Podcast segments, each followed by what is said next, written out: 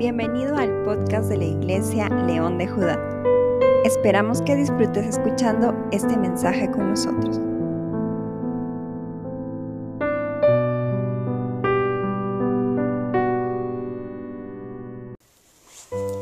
Hermanos, buenas noches. Es un gusto poder estar nuevamente y gracias a Dios a través de este medio conectados. Eh, es un placer para nosotros quienes somos parte de la iglesia poder seguir compartiendo la palabra de nuestro Señor. Qué bueno que aun cuando se han cerrado las, las iglesias, pues nosotros seguimos aprendiendo, seguimos sabiendo acerca de nuestro Señor y seguimos con un corazón dispuesto a, a escuchar su palabra, a escuchar lo que Él quiere decirnos, a escuchar lo que, lo que, lo que Él ha preparado para nosotros. El, día de hoy eh, nuestro mensaje lleva por título El milagro del proceso y es un mensaje del cual Dios ha estado hablando mucho a mi vida y, a mi corazón y espero que pueda ser de, edificación para cada uno de nosotros. Antes de poder iniciar con nuestro, con nuestro mensaje, vamos a Vamos a orar para pedir la dirección de Dios, para pedir la dirección del Espíritu Santo y, que sea Él hablando en esta noche a nuestros corazones, para que no sea palabra muerta, sino pueda ser palabra que venga directamente de parte de Él. Inclinamos nuestros rostros y pedimos la dirección del Señor. Querido Dios, damos gracias por este tiempo, Señor. Gracias por la oportunidad que nos das, Padre, de poder estar conectados, Señor, a pesar de la distancia. Te pedimos que a partir de este momento seas tú hablándonos, Dios mío, a cada uno de nosotros. Te pedimos que cada palabra que pueda salir de mi boca salga sazonada, Señor, con, con tu espíritu, Padre, que todo el mundo podamos entender, Señor, cuáles son tus pensamientos, cuáles son las cosas que tú esperas de nosotros. Danos un corazón dispuesto, abre nuestro entendimiento, Señor, nos sujetamos a tu espíritu y dejamos todo este tiempo en tus manos confiando en lo que tú puedes hacer. Gracias Señor una vez más por la vida de mis hermanos, gracias Señor porque ellos aún perduran Señor, aún perseveran con hambre y con sed de tu palabra. Gracias por este tiempo, en el nombre de Jesús. Amén. Muy bien hermanos, nuevamente les doy la bienvenida a aquellos que, se, están, que se están conectando. Reitero que es un placer para nosotros poder estar conectados y, aprender, aprender de lo que nuestro Dios ya nos ha enseñado en un momento.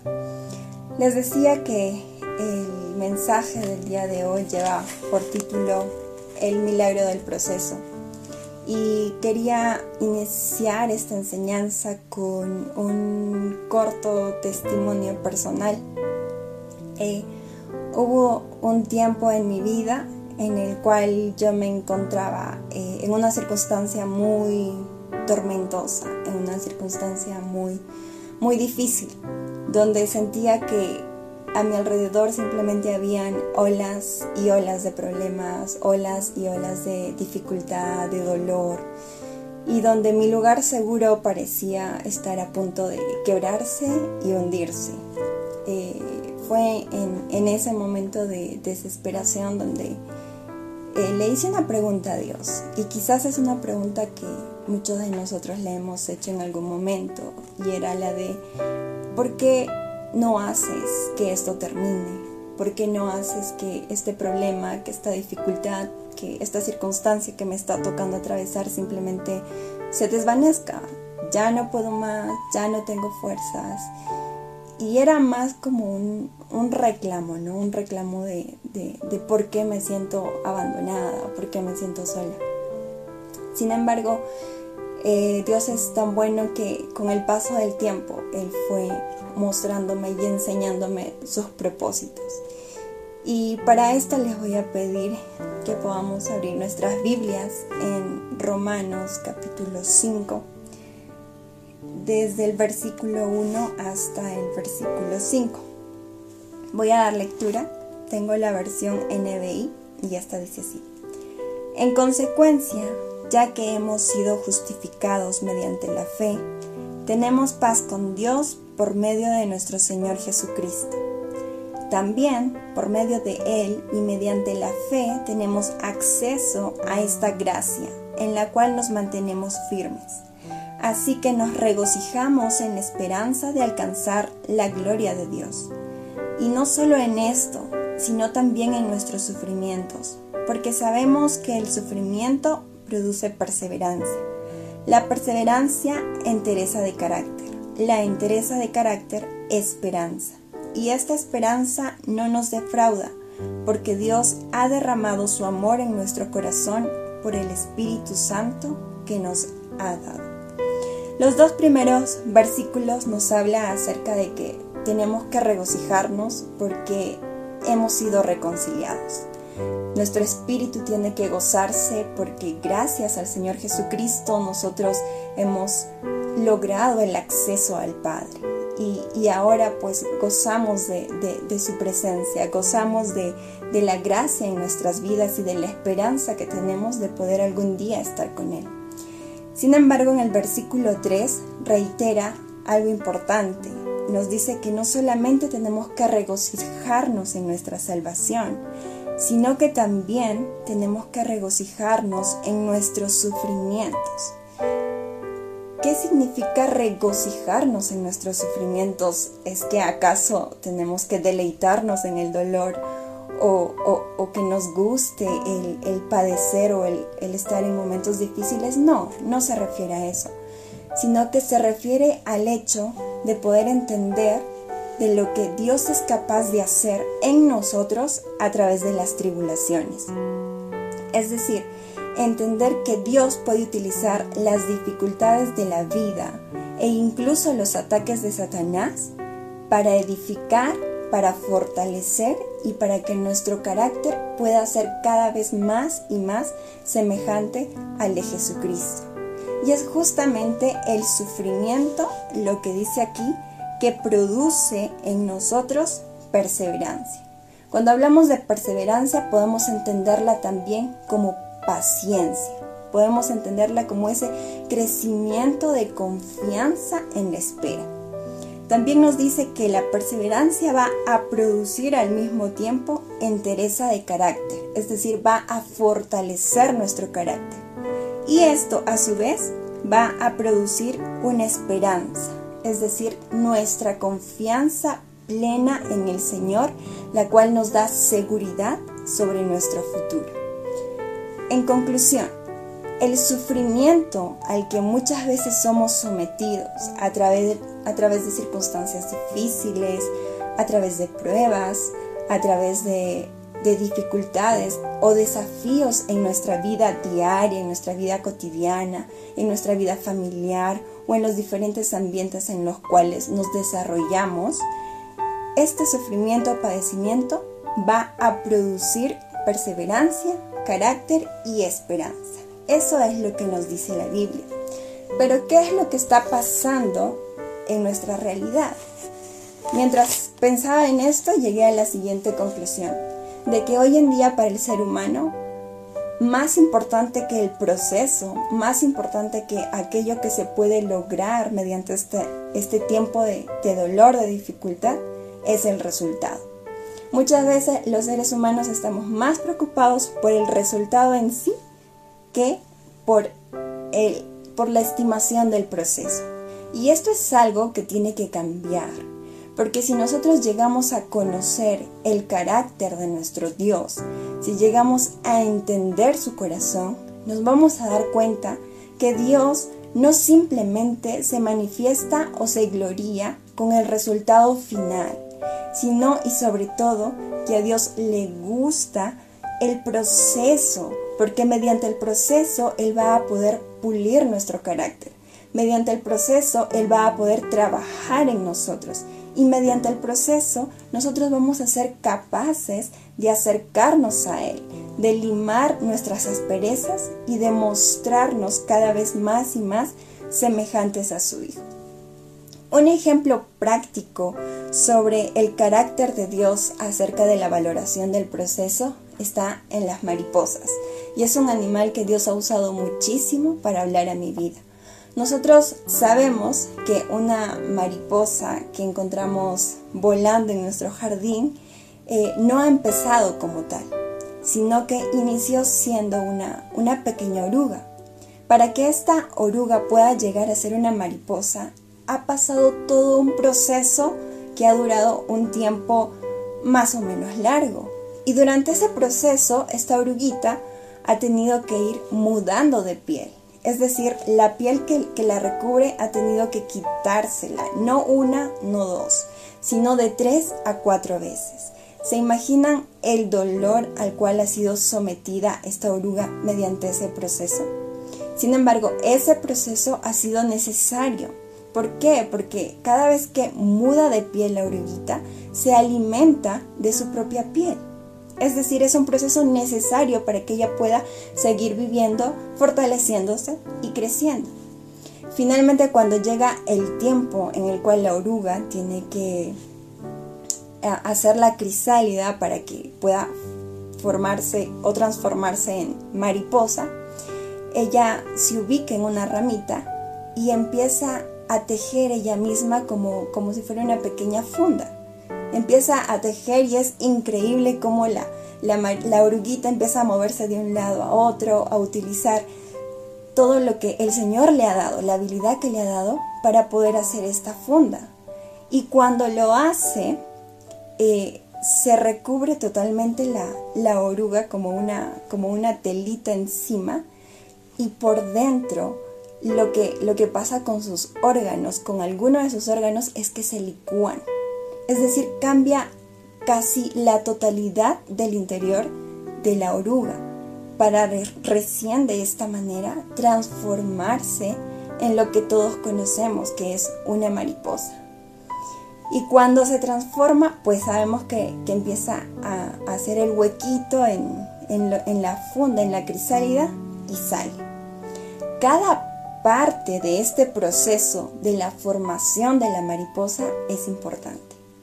Si el ser humano interviene con el fin de ayudar a la mariposa, lo único que estamos haciendo es que no dejamos que ésta se desarrolle de tal manera que cuando sale al, al, mundo exterior, lo único que, va a hacer es sobrevivir unas cuantas horas o un tiempo corto y finalmente va a morir.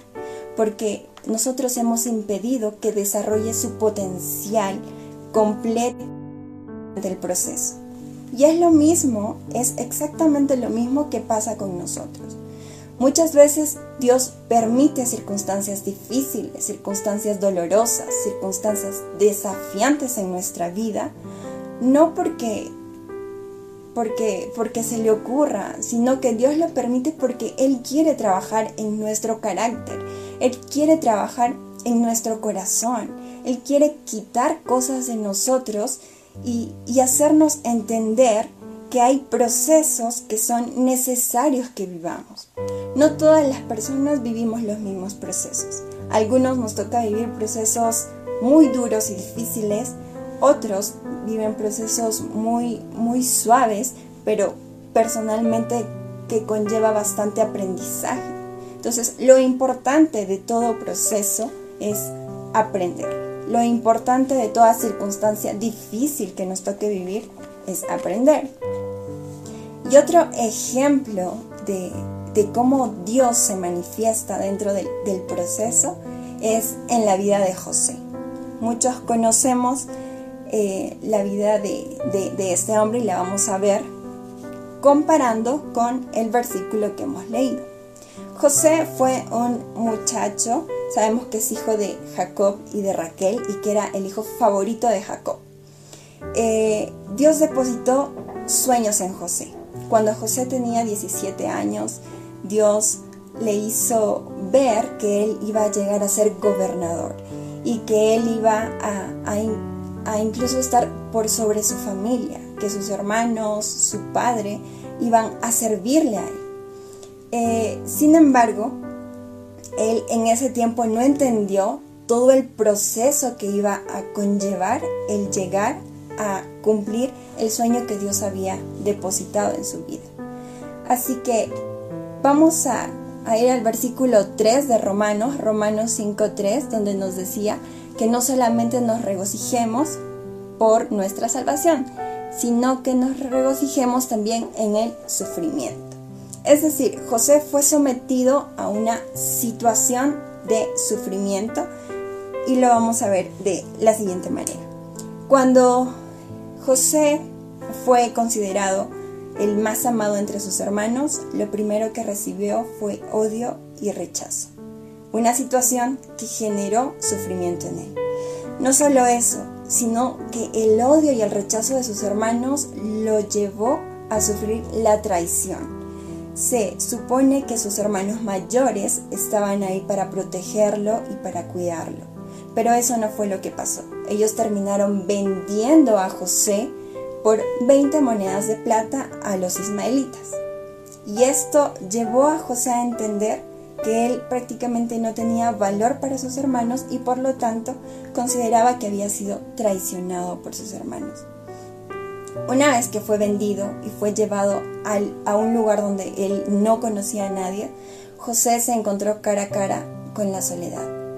José pasó de ser el hijo favorito, el hijo mimado, el hijo a quien se le atendía, a ser un esclavo una persona a quien nadie le prestaba atención, una persona que se encontraba solo en medio de un lugar desconocido y por lo tanto él se sentía abandonado, sentía que posiblemente su vida perdía sentido.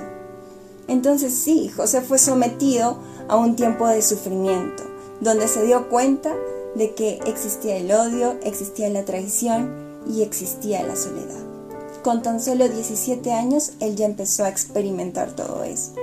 Con el paso del tiempo, hemos visto de forma increíble cómo José, por hacer lo correcto, llegó a ser difamado. Y esta difamación hizo que él terminara en la cárcel. Nuevamente vemos a José sufriendo y padeciendo, pero en este caso por hacer lo correcto.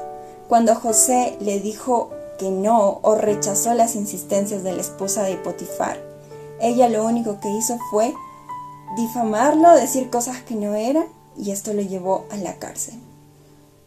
Si vemos la vida de José para que él pudiera llegar a cumplir los sueños que Dios ya había dicho que iba a hacer con él, no fue un camino fácil. Él fue sometido al sufrimiento, fue sometido a circunstancias realmente difíciles.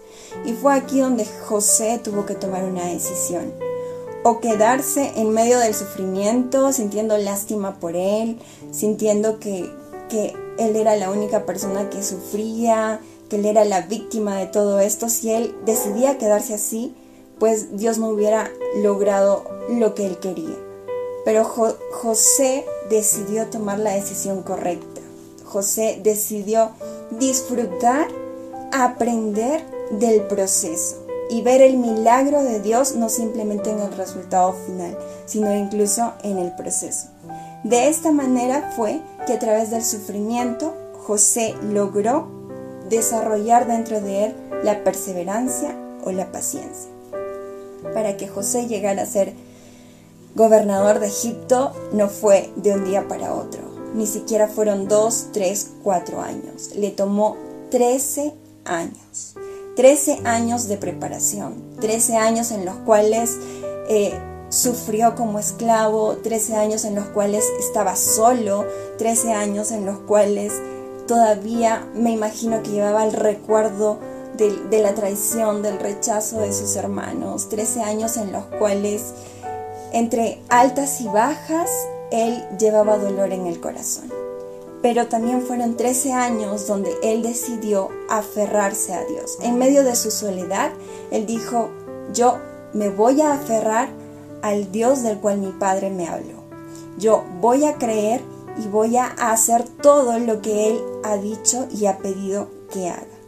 Y esto hizo de que él pudiera desarrollar la paciencia dentro de su corazón. Esto hizo que él pudiera ser perseverante y que no desistiera, que no cayera en un hoyo de, la depresión o en el, hoyo de, la desesperación, sino que él continuara a pesar de las dificultades que estaban apareciendo en su vida.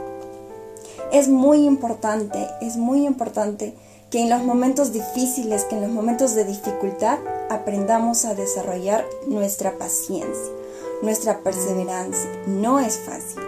Gloriana Montero decía que cuando hay impaciencia es porque nuestra fe todavía no ha sido desarrollada. Muchas veces en nuestro proceso nos toca esperar, nos toca aguardar por un tiempo y, nos desesperamos en el proceso. A veces queremos las respuestas inmediatas, a veces queremos que Dios actúe ya y, no estamos conscientes de que los tiempos de Dios son perfectos y Él sabe exactamente cuándo actuar. Es ahí donde nuestra fe tiene que ser puesta en práctica. Si has orado, si has pedido, si estás clamando por algo, confía en, el que el Señor va a actuar no en tu tiempo, sino en su tiempo.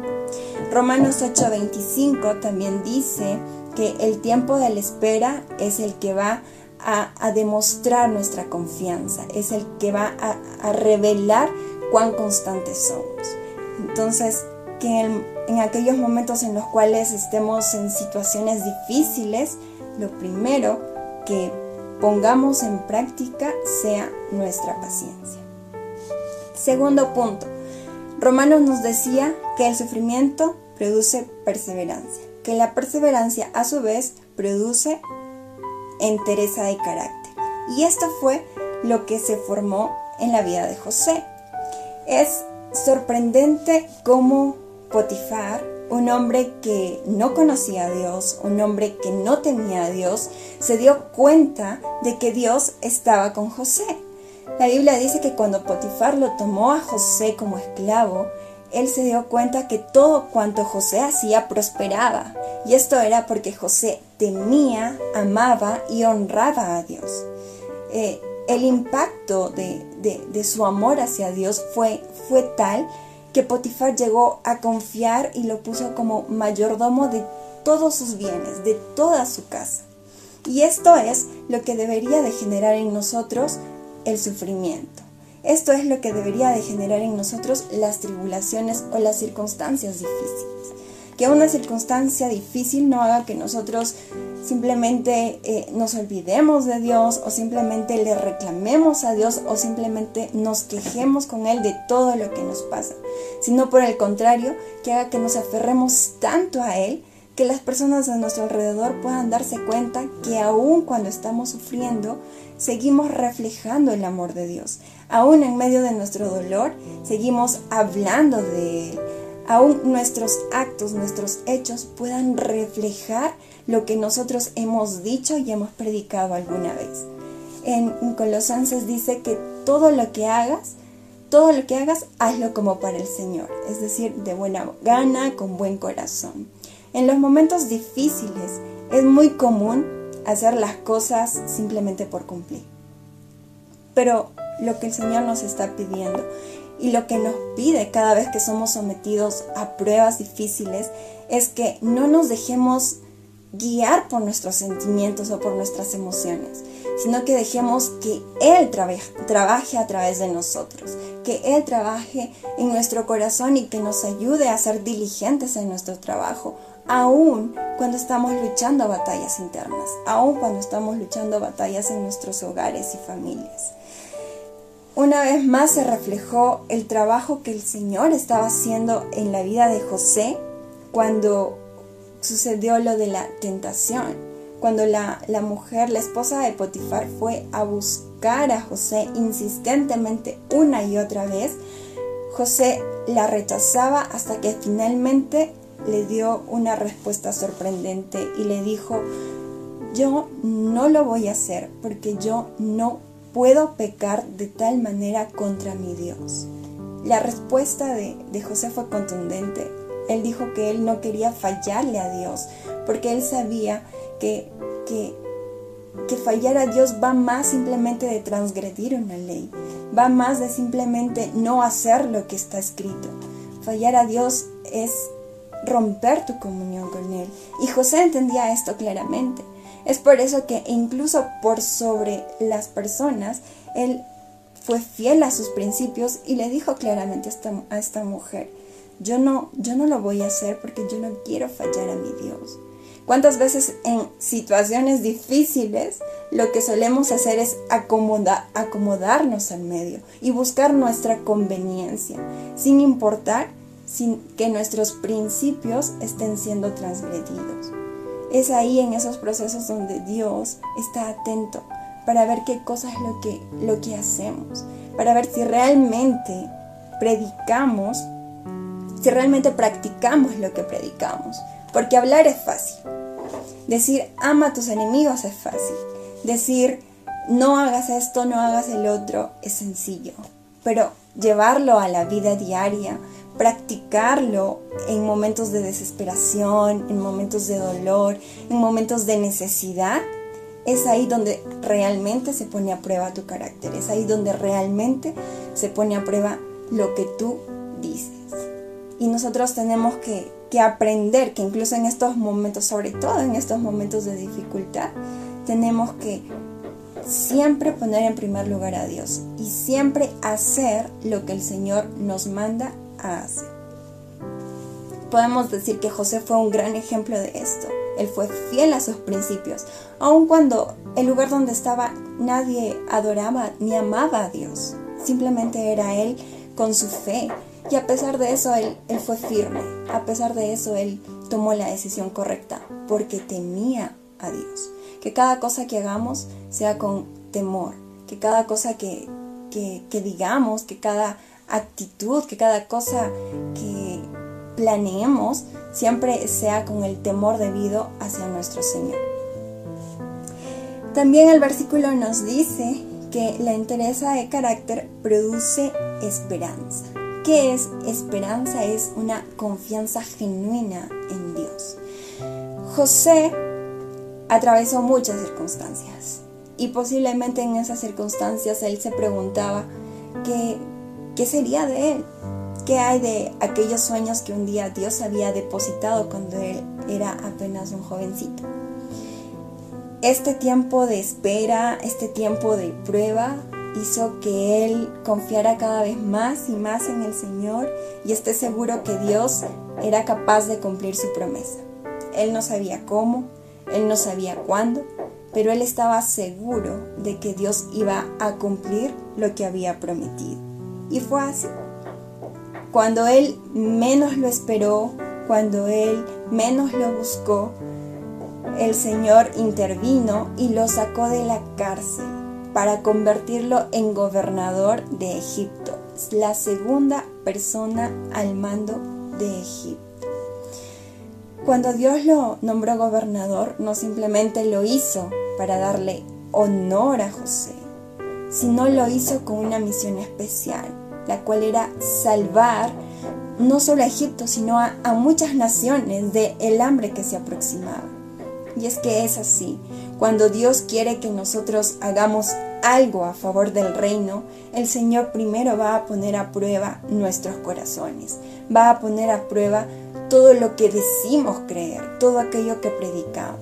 El Señor siempre, siempre nos va a estar enseñando a través de las dificultades, a través de las tormentas, incluso a través de las tentaciones, a través de, las cosas que el enemigo puede poner en nuestro camino para destruirnos, el Señor siempre va a estar con nosotros tratando de enseñarnos, tratando de ayudarnos a que nuestros corazones puedan ser limpios, ayudarnos a que nuestra fe pueda crecer, a que nuestra virtud sea verdadera a que, a que nuestra, nuestro corazón pueda llenarse de los frutos del Espíritu. Y es, y es que nosotros tenemos que entender que los momentos de tribulación, los momentos de sufrimiento, los momentos de, de angustia por los que vivimos o los que vamos a vivir, son momentos en los cuales tenemos que, que enfocarnos en aprender las lecciones que Dios quiere que aprendamos.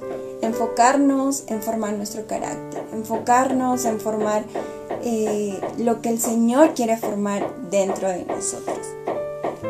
Cuando, cuando finalmente José se encontró con, con sus hermanos y sus hermanos temían por sus vidas, temían de que José pues cogiera y, y, y se vengara de lo que había pasado, José tomó una actitud muy humilde hacia ellos y les dijo que no se pusieran tristes, sino por el contrario, que, que estuvieran tranquilos porque él reconocía que quien lo había enviado a ese lugar no fueron ellos, sino fue Dios.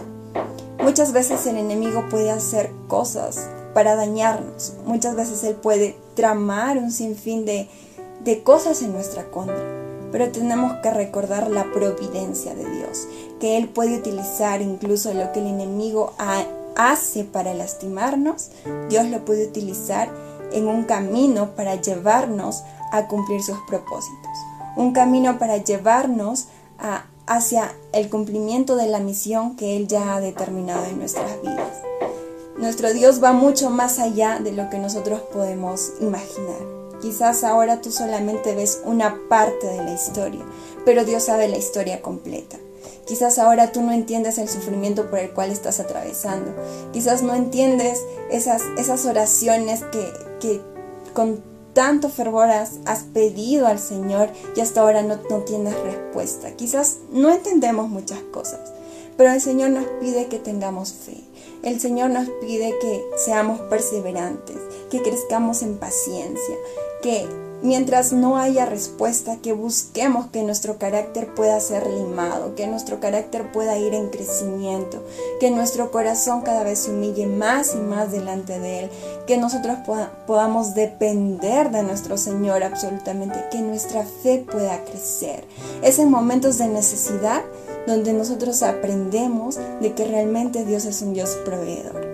Es en momentos de escasez donde entendemos que así como Él alimenta a las aves, nos puede alimentar a nosotros. es en momentos de abandono, de soledad, donde esas promesas de Dios en las que dice que aunque papá y mamá te dejen, Él nunca te va a dejar, se hacen reales en nuestra vida que esos momentos difíciles, tormentosos, esas dificultades por las cuales quizás estás viviendo, quizás has vivido o quizás estás a punto de vivir, puedan ser momentos en los cuales no simplemente saques quejas y angustias, sino momentos en los que tú puedas sacar aprendizajes, momentos en los cuales tú puedas sacar lecciones, momentos en los cuales tu corazón pueda ser formado de acuerdo a lo que el Señor quiere.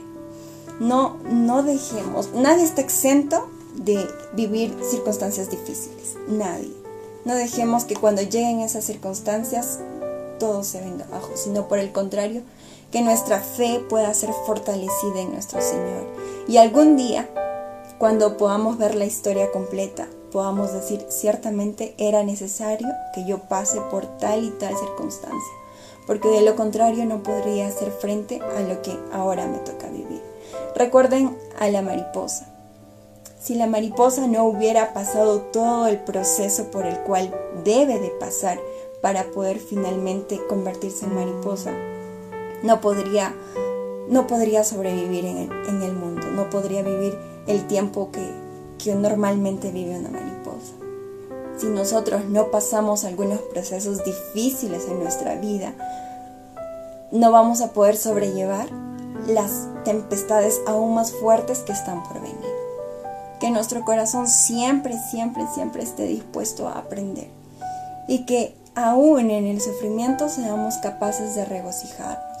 Es decir, de hallar paz, de hallar esperanza, de hallar gozo y de recordar de que nuestro Dios puede hacer grandes cosas en medio de las dificultades. De que nuestro Dios incluso puede tener la gloria en momentos difíciles, en momentos en los cuales nosotros no hallamos la salida. Entonces, hermanos, solamente para recordarles que es importante no solamente valorar el resultado final, ciertamente el resultado final en las manos de Dios va a ser magnífico, pero tenemos que asimismo valorar todo el milagro del proceso, que cuando seamos sometidos a procesos podamos decirle gracias Señor, ayúdame a entender, ayúdame a crecer, ayúdame a parecerme más a ti. Esto era todo lo que quería compartirles.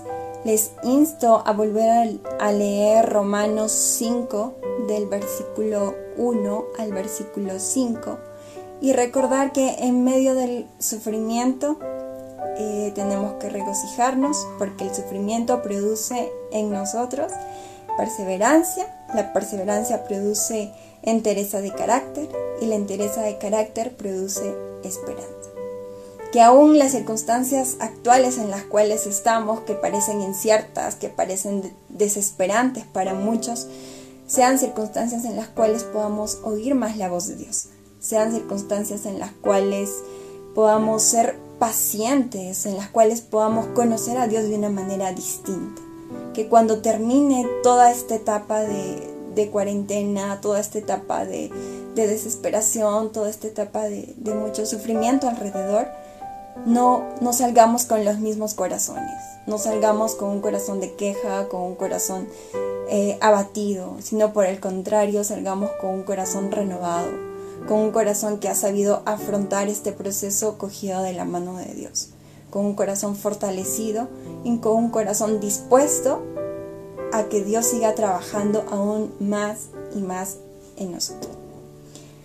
Bueno, hermanos, esto ha sido todo por cuanto el Señor puso en mi corazón para compartir con ustedes. Espero que la palabra haya podido llegar a sus corazones y les, les invito a que puedan seguir estudiando, que puedan seguir analizando. La historia de José está en Génesis 30 y 38, 39 hasta el 41 y en adelante. Para que lo revisen, para que lo vean y para que también puedan ir sacando más enseñanzas prácticas a sus vidas. Vamos a, terminar el día de hoy con una oración y les voy a pedir que puedan orar también en sus casas por aquellas personas quienes en este momento están sufriendo, están padeciendo a causa del, virus, a causa de, la situación. Inclinamos nuestros rostros y, y oramos. Querido Dios, te damos gracias por este tiempo, Señor. Gracias porque tú siempre, siempre hablas a nuestros corazones. Gracias porque nos enseñas, Padre, que aún en medio de las circunstancias difíciles nosotros tenemos que seguir aprendiendo, tenemos que seguir dejando que tú obres, Señor, en nuestros corazones, que seas tú limando las asperezas de nuestras vidas, Padre. Ayúdanos a poner todo lo que aprendemos en práctica, Dios mío, a no simplemente ser oidores, sino también hacedores. Señor, te pedimos el día de hoy de una manera muy especial por nuestros hermanos, amigos, Señor, e incluso personas que no conocemos, que están sufriendo, Padre, a causa de la situación, a causa del virus, Señor aquellos que están enfermos, te pedimos, Dios mío, que puedas extender tu mano de sanidad sobre ellos. Aquellos que están en necesidad, Padre, te suplicamos que seas tú obrando de manera maravillosa y que ellos puedan ver tu mano en sus vidas, tu mano de provisión, tu mano de cuidado, Dios mío. Aquellos, Señor, que quizás están teniendo algunas algunas otras consecuencias en su vida, Señor. Eh, sobre este tema, como aquellos que están siendo desalojados de sus casas, aquellos, Dios mío, que están cayendo en la depresión, en la desesperación por la situación. Te suplicamos que seas tú, Dios mío, tranquilizando corazones. Utilízanos, Señor, para poder ser de apoyo a otros. Utilízanos para poder ser de bendición a otros, Dios mío. Y también te pedimos que nos recuerdes siempre el, el, mandato que nos has dado de poder ser sal, de poder ser luz y de poder siempre estar hablando de ti. Gracias Dios por este tiempo. Bendigo a mis hermanos quienes están, quienes están al otro lado. Sé tú cuidándolos, Señor, protegiéndolos, Dios mío, proveyendo sus necesidades. Y siempre, Señor, sé tú hablando sus corazones. Gracias por este tiempo. En el nombre de Jesús. Amén. Una vez más, hermanos, gracias. Que el Señor los bendiga.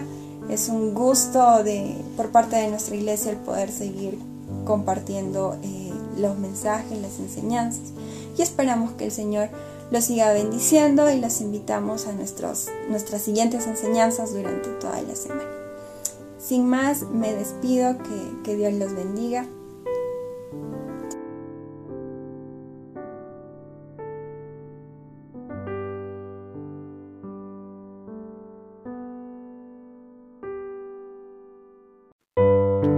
Esperamos que el mensaje de hoy haya sido de ayuda para ti. Si deseas más información de nuestra iglesia, síguenos en nuestras redes sociales.